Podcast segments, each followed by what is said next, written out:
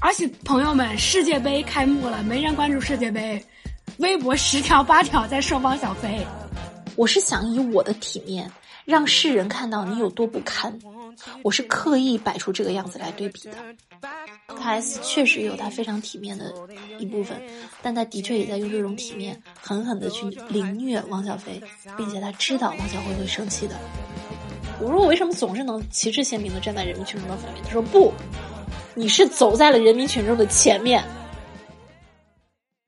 人多力量大，约会不在话。你好，回到约会公社，我是齐恋，我是小南瓜。今天我们要聊的问题是：为什么体面人总会遇上疯逼？疯批，疯批，我们文明一点。疯批也文文明不到哪里去，好吗？嗯，那这个题目其实来源于最近，呃，我们现在录的是十一月。二十二号，相信十一月二十一号原本一个非常普通的周日，周一是汪小菲 给所有互联网人带来了快乐。我相信不用我们打了一剂强心针，对，互联网活人回来了。我们不用做任何的科普，相信大家都知道我们在说什么瓜了。嗯，说两句吧，小南瓜，我们拉一下时间啊。主要汪小菲发疯的点就在于，他应该是跟比如说大 S 离婚之后啊，就是有签离婚协议，比如说哦，我会付你这个孩子的抚养费的各种问题。但是众所周知，他们俩现在也各自有了新欢，而且呢，这个大 S 跟他的这个新欢现在也都搬回了大 S 家住嘛，就可能也住进了汪小菲呃之前投资的房产里。汪小菲最近就气急败坏，就是说，呃。我平常我之前哈付这个离婚费，我只是想说养你养孩子，这个我心甘情愿。结果你现在带了个新的男人回来，我还得给你们仨一起付水电费，我就很不甘心。哦，当然这又扯到另外一个前提提要，就是从今年三月份开始，因为他可能就是因为这个不甘心，所以他停止了给大 S 付这个呃赡养费，所以大 S 把他告到了法庭，这个才引起了周本周一汪小菲的这个发疯行为。所以昨天其实打开微博，所有的人都欢天喜地啊，一扫一扫最近的很丧、很忧郁的一个氛围啊。嗯，然后而且朋友们，世界杯开幕了，没人关注世界杯，微博十条八条在说汪小菲，没人关注世界杯，大家在看汪小菲啊。对，然后汪小菲的那些语序啊，混乱到，就是你不知道他在跟谁说话。他有的时候在骂小 S，有的时候骂大 S，有时候在骂光头，有的时候在骂他们的妈妈，就是有时候又在骂小 S 的老公。对，然后。呃，非常的不体面，非常的下流，非常的撒泼，然后还还搬出了一句是什么来着？把我惹急了。我是巨蟹座，我是巨蟹座，这次真给我惹急了。我我我怎么这么像爽子的发言？我这次是真的生气了。我的我的好，我最好的朋友是那个也是巨蟹座，他目瞪口呆的看着说，巨蟹座。这么多年，从来没有这么有存在感过。但是，真的也不想要这样的存在感。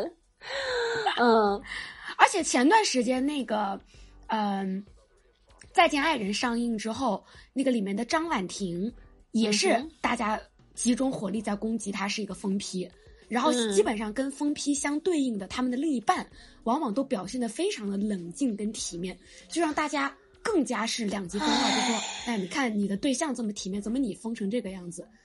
就有没有？但我觉得两个人能凑在一起，是被逼疯的呢？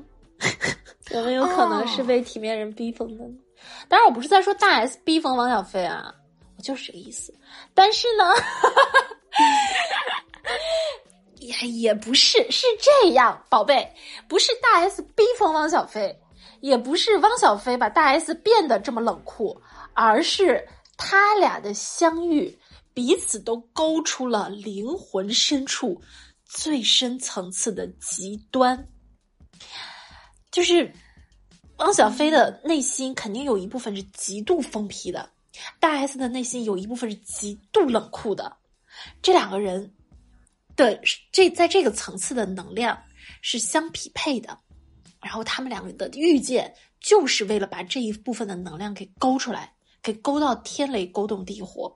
你看，网友大 S 发的那篇文章，发的那篇体面，呃，体面被很多人说成一个体面的声明嘛。嗯虽然是体面，虽然是克制，但是我看到的字字句句，其实都是在打汪小菲的脸，或者是说在嗯，在在以一种呃高人或者是呃不为之所动的姿态，让对方更加发疯，因为他就是要以我的这个样子，我是想以我的体面。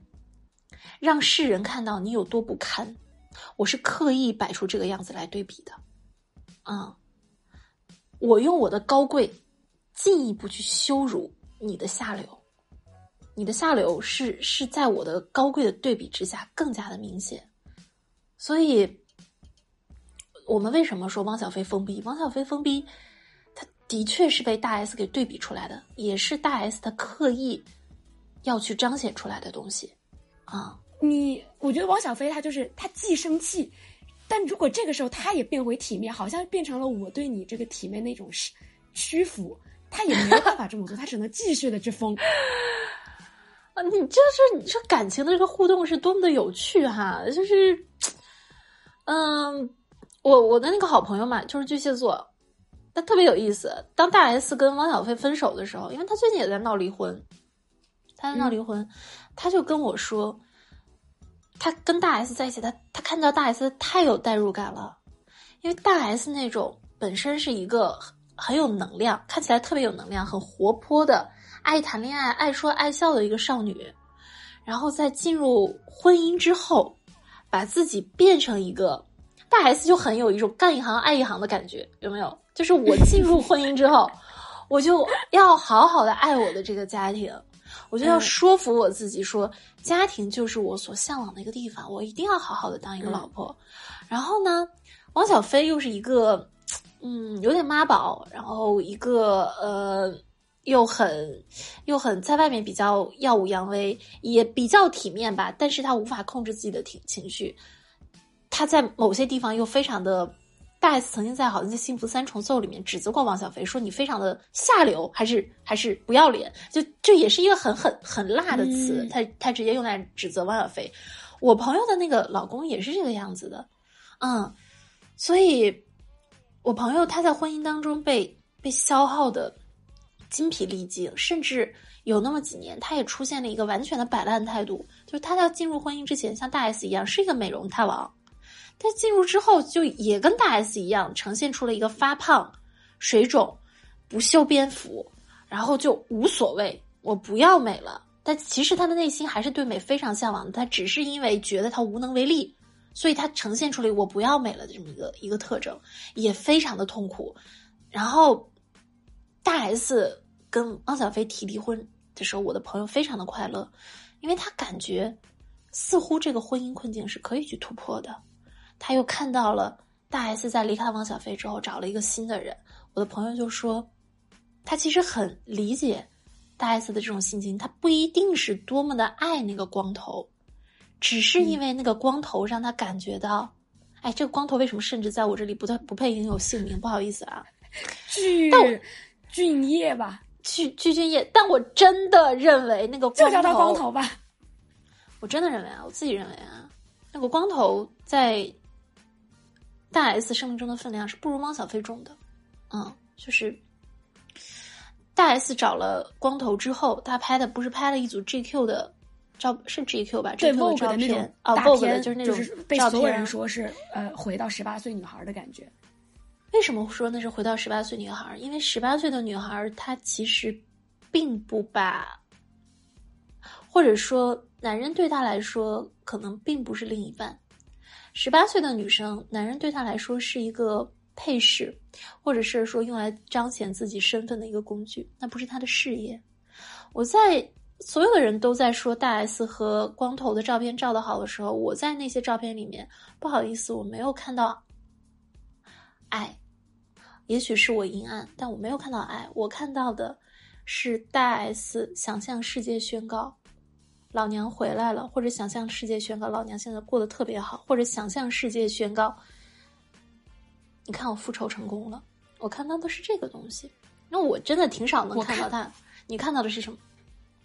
我看到的是性张力，你看到性张，你知道什么是性张力吗？很欲。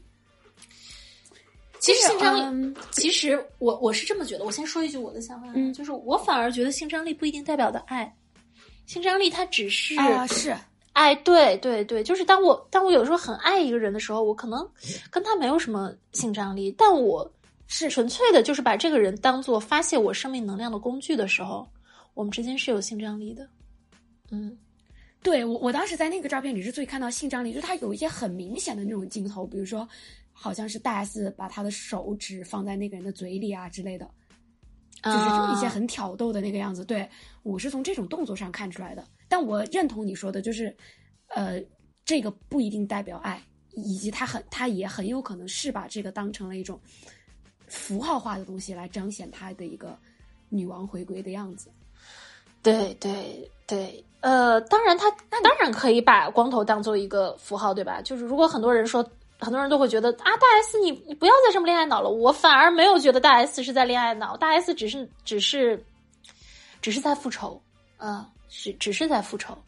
嗯、但是哈、你看，我们又说回今天这个话，体面人和疯批，其实一个人的体面是一种凌迟。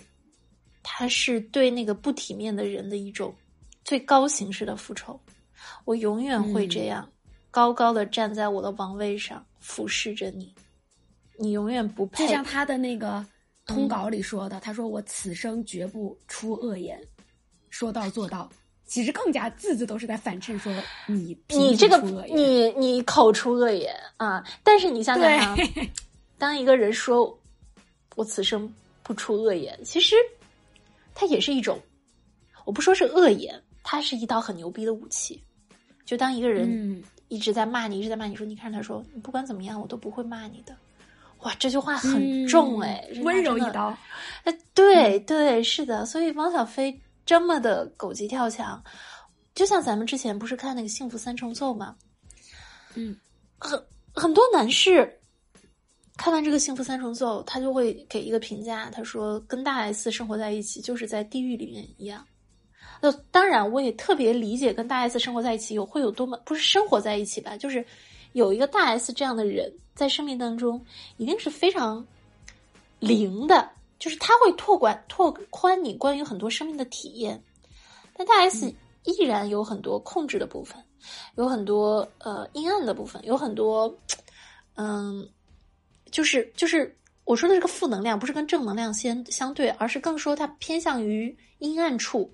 呃偏向于深处的这个能量的部分，它是要把人给吞没的。哎，那我觉得很奇怪，就是你说他众所周知，他可能跟周渝民在一起过，跟汪小菲在一起，跟光头在一起。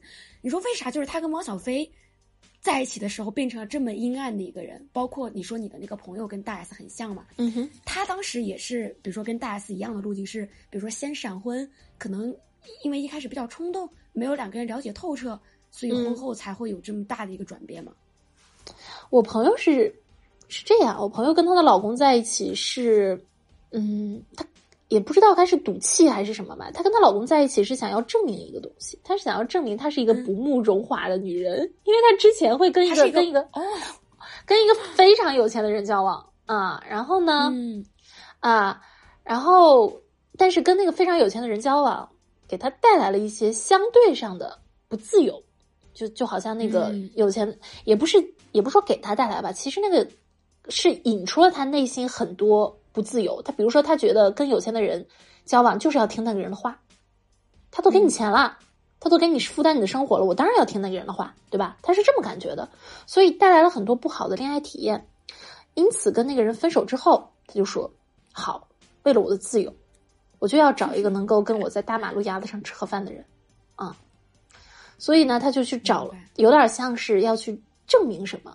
他就跟虽然在相处的过程当中，那个男生，也就是她现在她老公的情绪不稳定啊，酗酒啊，喝醉酒以后骂人的样子，真的跟跟汪小菲一模一样。昨天昨天我们一起在看汪小菲说的那些话，我朋友都笑了，就说这跟我老公说的话一模一样。她老公有的时候啊，还骂我，因为她因为她老公就觉得我朋友跟我玩了之后就要离婚了，就就骂我。哦，你就是这个里面的小 S，不也，她她老公绝对不敢当面骂我。小 S 被骂，我觉得有点比较惨的地方，因为小 S 在家里的家庭地位非常低。我她她不太敢当面骂我，她有的时候可能会在我朋友面前就说两句，哎。那你跟起店一天到晚是不是就卧槽时刻呀？就他会说这种话。嗯，你们两个人一天到晚是不是就卧槽时刻？就他说你别看起店啊，你一股欲望都市的样子。我告诉你，他内心特别想嫁一个好老公，生孩子，就会说这种话，就是。就是你能你能体会出来，他跟他跟汪小菲的某些地方也是很像的。明白明白。嗯，然后而且也是北京人，一天到晚北京人保卫北京城，就是这种啊，就像汪小菲，就是你们台湾，你们小台湾，就是这种。我要收复，要收复。嗯，我想大 S 当时嫁给汪小菲，可能也是想要证明什么东西，比如说证明她可以嫁有钱人，因为她之前她之前的那些男朋友都不是很有钱的人。虽然都是明星啊，但那段时间我猜哈，我我因为我对大 S 真的那段时间的绯闻啊八卦呀，不像那些康熙来了的迷一样这么的如数家珍。我就是觉得他那段时间好像台湾的女性都在一个一个的嫁富商，要不然就嫁嫁一些小开。我觉得大 S 那段时间正好是呃大陆跟台湾呃影视交往非常的密切，工业。工影视工业、娱乐工业非常的，呃，结合在一起的时候，他可可能是觉得这样子的一个结合对他以后进军内地也是有帮助的，所以他就想证明这个，他就做了这个事情。他也是喜欢汪小菲的，嗯，对，我觉得他也是喜欢汪小菲的，嗯，对，毕竟我记得他们是好像说相识不到二十天就闪婚，对，闪婚。我觉得当时那个爱的浓度肯定也在，嗯，对他一定是触发了大 S 内心的某一部分的一个东西。啊，然后，呃，我们刚刚小南瓜想聊的，说是大 S 为什么跟他结婚之后变得很阴森？我我认为是大 S。我说实话啊，我认为大 S 跟小 S 一样，他们都为这个家庭，就是他们都被这个庞大的家庭给吸收了，我都被异化成了这个。庞大的家庭的一部分，嗯呃，你说的这个家族就是他们这个 S 家族是吗？S 家族，卡戴珊家族，这个这个台湾是那个大 S 的小名也叫珊珊，你知道吗？就是啊啊，就是这个这个山之家族，他们每个人都是要为这个家庭做贡献的。小 S 要想方设法的成为一个谐星。要成为一个取悦型的人格，去取悦任何人，这是他在家庭当中的角色。大 S 呢，要做一个冷酷的女王，她要做一个大姐大，然后呢，她要去罩着一切的人，啊，这是她的一个角色。她的她算是一个母亲，像是一个长姐，是这样的角色。而她妈妈呢，又又有另外的一个角色。虽然虽然我不太清楚他们家的八卦啊，但我想她妈妈。既然这么的热衷在媒体面前进行刷存在感，一定也是有这个家族利益集团啊，这句话有点狠。当中一个非常重要的一个角色，三个人都兢兢业业的扮演这个角色。还有他当当然他们还有一个大姐，这个大姐我更不清楚什么样，但一定也有一个角色。呃，所以为什么他跟汪小菲在家庭里面被激出这样一面？我认为是他，嗯，他当他。大 S 的这个角色感可能蛮重的，就是当他进入家庭之后，他会立刻有一个感觉，就是我要成为一个什么什么的样子。而不管是他在原生家庭当中的样子，还是他在新生家庭当中的样子，其实都不是大 S 的灵魂想要成为的样子。就是我们我们会给自己设定一些样子，我们会给自己设定一些角色。但是，就像我之前在约会公社当中讲的一样，我们的灵魂来到这个世界当中，其实是有他自己的功课，是有他自己想要成为的一个样子。如果我们执迷的扮演一些角色的话，那可能只是在执行我们生命当中的业力。业力是什么？小老万，你知道吗？嗯，业力就有点像是，有点像孽缘，有点像是我我这一辈子我要解开的一些东西。你好像就是只在有有点类似于你在重复你原生家庭的模式，有点像是你永远在你的星盘给你写定的那个轨迹上面运行，你永远没有办法去突破这个东西，活出你灵魂的本来的面貌。我我我我会把这个东西去说成是封印，你的业力其实就是你的你的灵魂也好，还是你的命运轨迹也好，它给你的一些封印。我们这一辈子要做的事情是把这个封印打开，把那个光辉灿烂的自己给活出来。但是大 S 给我的感觉，还有小 S 也是，他给我的感觉就是他在这个业力里面，他活得很深，他没有把它给打破。所以进入婚姻之后，他跟光头在一起被打破了吗？没有。哎，光头也不是什么，我不是说不是什么好东西吧，就是我我从另外一个角度来看啊，他出现在他的生活当中，也是一个，嗯。以成就为名来消耗他的男人，因为你看啊，光头他也不付水电费，对吧？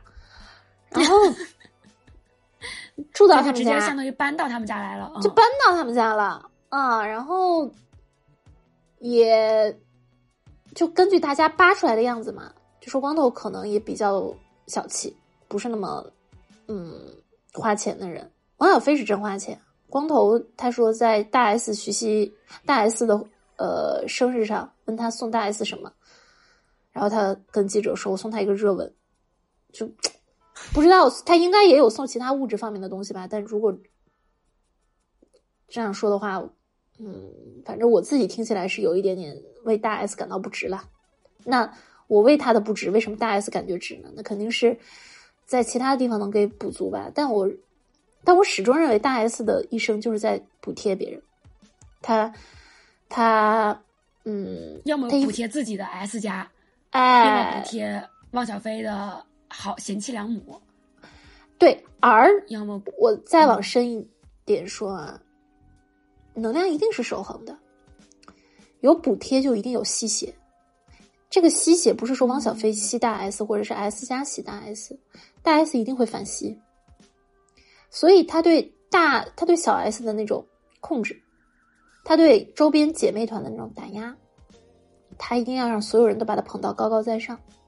他对汪小菲在《幸福三重奏》里面那种阴森的表现，就是他在反吸，但是要把能量获得一个平衡过来。所以，哦，所以你的意思，他其实不是说只是在。对汪小菲阴森，只是他的阴森是他吸血的一种方式，他可能跟周渝民有他其他的呈现方式，但一定不是。为什么老要 Q 我？为什么今天小南瓜特别喜欢 Q 我的伤心往事？就听约会公社的老听众应该会知道，我当时非常喜欢周渝民仔仔啊！我零零后可能不知道这个事情吧，都不是可能都不知道周渝民是谁。就是当大 S 跟周渝民好的时候，我痛彻心扉，我在宿舍里嚎啕大哭。到高中宿舍里面嚎啕大哭，就是这样的一个故事。然后，我觉得很难说他嫉妒一个女人。然后录这么两年多的节目以来，我觉得大 S 是唯一一个让他愤恨了的女人。大 S 是一个我曾经真的很讨厌，很讨厌啊，讨厌是因为嫉妒啊。后来我又觉得有有趣，啊然后我觉得后来又有点佩服。但是到现在，我对她又是另外一种感觉。我觉得这个女这个女女性。他是一个能量非常庞大，并且非常混乱的一个人，就是他他的人生有太多的东西需要去面对和攻克了。如果他没有办法好好的梳理的话，呃，就会变得越来越混乱。他虽然就是非常的牛逼，大家都觉得哇，你怎么永远能够占领占领头条？你出个什么事情大家都会看，但其实是有一些些混乱的吧。嗯，他需要把这个东西给理清楚。当然，你理不清楚也没有关系。我为什么说这个事情？我今天还跟我朋友在聊到，呃，我们在刷微博看到杨幂嘛，正好大 S 就是杨杨幂的一些事情掺杂在大 S 的这些破事儿里面，我们就想，嗯，最近杨幂的前夫不是也传出 新新的喜结良缘？对对，但人们对杨幂就。也不掺和你这些，你这些破事儿，对吧？就杨幂新的恋人，还有新的人生，好像真的跟前夫会切割的比较清楚了，没有什么了。我觉得杨幂的这个能量才是真的有点深不可测，就是杨幂能把这些东西给理清，这是我对对于杨幂非常佩服的一个地方。啊，我之前其实也以为，就是比如说分手之后，只要。两个人都互相找到了新欢，应该都还蛮好聚好散的一件事情。但我觉得放到大 S 身上，是因为扯到经济上的事儿了吧？也没有，我相信，我相信跟杨幂可能，我相信每一组夫妻之间都有经济上的事情，但经济只是一个表现形式，一定是因为这两个人的业力的纠缠还没有纠缠干净，所以他会通过经济的纠经济经济就是不清爽，经济不清爽只是一种表现形式，是这样的啊，所以不是因为钱没给够，就呃对。他们有的人就说嘛，就说汪小菲之所以可能这么的愤恨，可能是因为他当时觉得，呃，给抚养费这个行为可能能挽回他们的婚姻，就他没想着给着给着，他们俩真的就是越走越远，所以在给到一半，大 S 甚至把新的男人领回来的时候，才会引得他更加的气愤。就我有一种分析是他他以为他们的婚婚姻是可以修复的。我为什么说大 S 是在复仇？是因为真的，你的新生活 的大张旗鼓，当然，女人的大张幸福就是要大张旗鼓哈，我理解。可是你在做这个事情的时候，你也知道汪小菲是那样子的一个人，你自己心里是有数，他一定会生气的。啊，你就是想要让他生气，你不能说你无辜，或者是说。对吧？军功章有你的一半，也有我的一半啊！这汪小菲今天这么暴跳如雷，大 S 是一定知道他会这样的，即使他的明面意识上，他的潜意识里一定是知道的。而而且你发现没有，他们应该是就这种所谓离了婚之后最高调的夫妻。对啊，就刚好可能也很巧，就是说他们这个比如跨跨越二十年的爱情本身也是一个新闻爆点，可能其他人再婚之后没有这种爆点来说。但是有明知道你有爆点，再加上你刻意的一个营销，确实是有报复的心理。对，当然他们俩在一起的时候，肯定王小飞让大 S 非常不舒服，所以王小大 S 这么想要报复王小飞是吧？一一定是的啊！但我们也要看到这种报复的心理，就就就是，嗯，关系一切的关系，一切的呈现出来的格局，都是双方互动出来的结果。大 S 确实有他非常体面的一部分，但他的确也在用这种体面狠狠的去凌虐王小飞，并且他知道王小辉会生气的，王小飞会生气的。然后，呃，王小飞的暴跳如雷，一定是有他自己本身情绪稳定的不稳定的地方。但有的时候，我看到网上所有的人都在嘲笑王小飞，我也觉得挺唏嘘，是因为。他的情绪是真的，你去嘲笑一个人的情绪，嗯，有什么好处呢？就是这种这种网暴有什么好处呢？除了让让他们家的 酸辣粉的销量更上一层楼，卖的更好，对吧？而且而且而且，我其实有一个点，我也是今天突然想到的，汪小菲这样子的做法，恰恰说明他是个大活人。而大活人，他收割的一波好感，其实也是有，就就是也是有的。可能这些人不太敢出来说，但是他们可能会像支持川普一样的 去，嗯，哎，支持你的酸辣粉，支持你的酸辣粉，或者是在内心会觉得好样的，哦，一定也是有这个这个地方在。所以，嗯，其实当我们羞辱啊、嘲笑王小飞的时候，我们有有给他一部分关注度啦，而且。我这件事情过去之后，我我其实没有觉得汪小菲很不堪，呃，我会觉得他 他是个人啊，他是个人，是，而且因为现在大家不都说啊，我我择偶我得找个情绪稳定的，我不喜欢我自己情绪不稳定，所以你一看到互联网上有任何别人情绪不稳定的表征，你就会想要大力的抑制跟批判这种行为，就仿佛好像是在给自己。证证明我自己是一个 OK 得体的人，但是啊，我跟你说，所有去批判别人情绪不稳定的人，自己肯定情绪也不稳定。嗯，对对对，不然他不会对这事儿这么敏感，这么的呃介意。哎，对，他我我觉得情绪稳定的，我其实都不知道什么是情绪稳定了。我 情绪稳定是不能暴跳如雷吗？还是？不能怎么样，我觉得汪小菲是个很没品的人，这个对的。但是，他他没有品格，或者说没有他的他他很多时候他那个流露出来的品格，品格不是说人格啊，他的品格有点嗯有点 low。但是我觉得拿情绪不稳定去去贬低他，反正在我这里啊，我认为力度不够。我我认为汪小菲很大的一个问题是他不能够，我觉得他唯一的，不是说唯一的错吧，或者说最重的错，我觉得绝对不能原谅的错是他不能说小 S 的事儿啊，就是啊，哎，包括说人家吃安眠药啊什么的。对，然后说她说她那个老公在外面包小三儿啊什么的，这个东西，哎，就像我刚刚顺顺嘴提到的，其实这件事情能反映出来的什么？我只能看到小 S 的悲悲凉。嗯你这样子去，你看小 S，当王小飞来到家里的时候，小 S 也是啊，姐夫好帅，是吧？当他当那个光头来的时候，小 S 也是，啊，光头是好棒的姐夫。他其实是很想让这个家庭，他不是说踩谁捧谁，他其实是只是很想让这个家庭稳定、幸福、团结。对对对，他不是在乎你这个人具体是谁，是只要你成了我的姐夫，OK，那我就喜欢你，我就会夸你有趣的互动。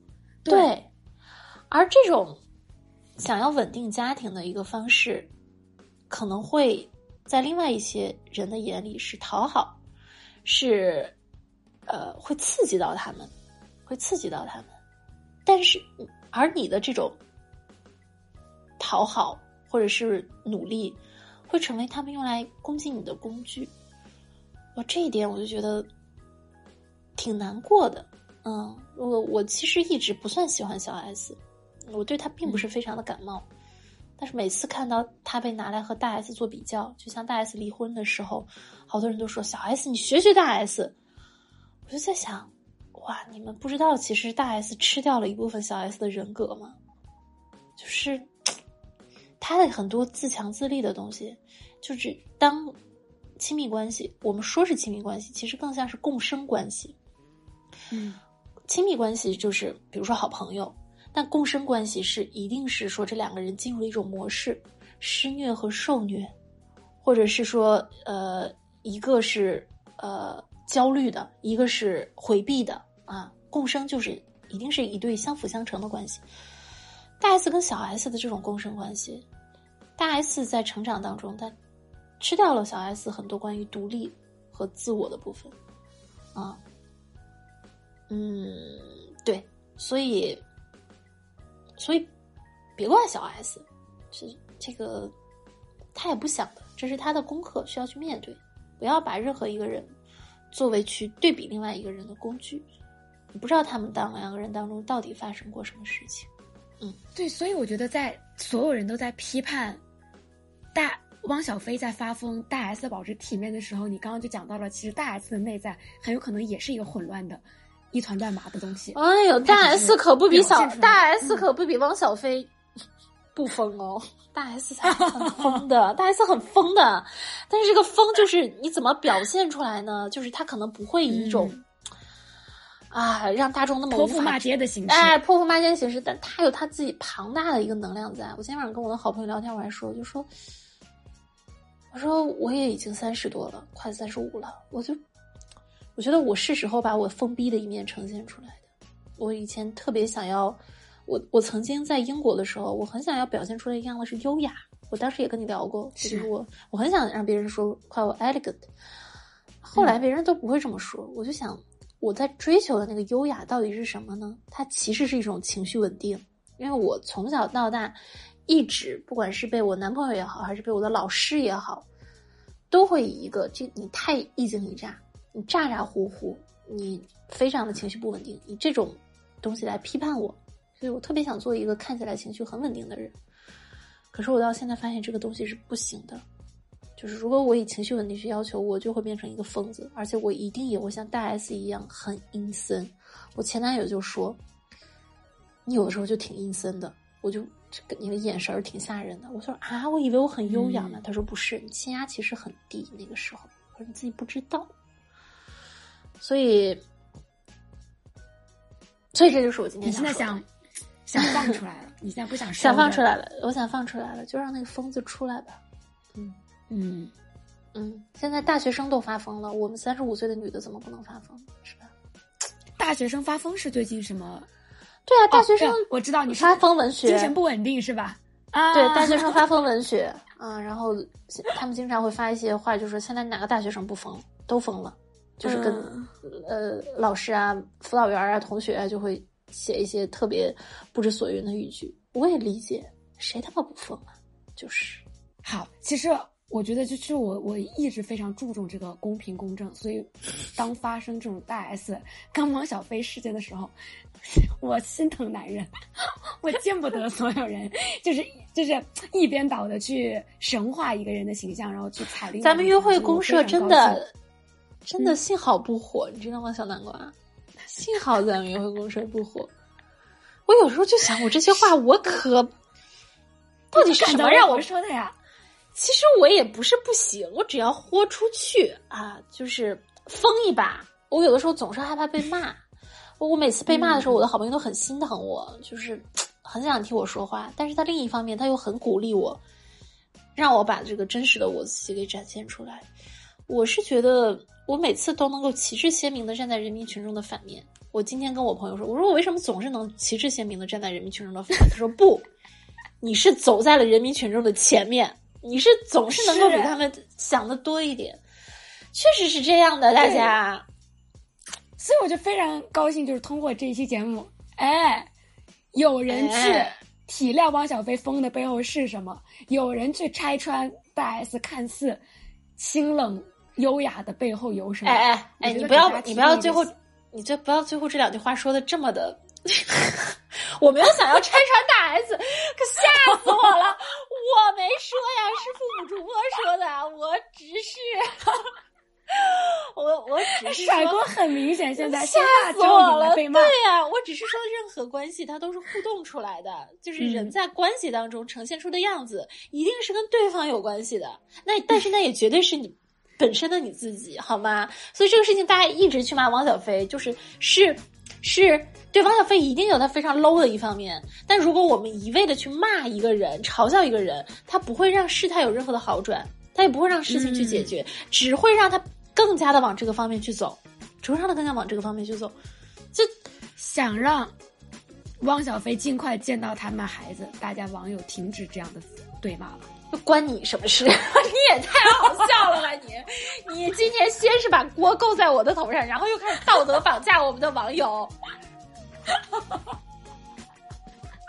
就这样啊，大家，这期约会公社到此结束。你看最后还结束的这么丝滑，就是哈，就就是在在面对完我的控诉之后，他说就这样喽，拜拜不知，道怎么说了，就这么吧，就这样吧，拜拜了大家。拜拜。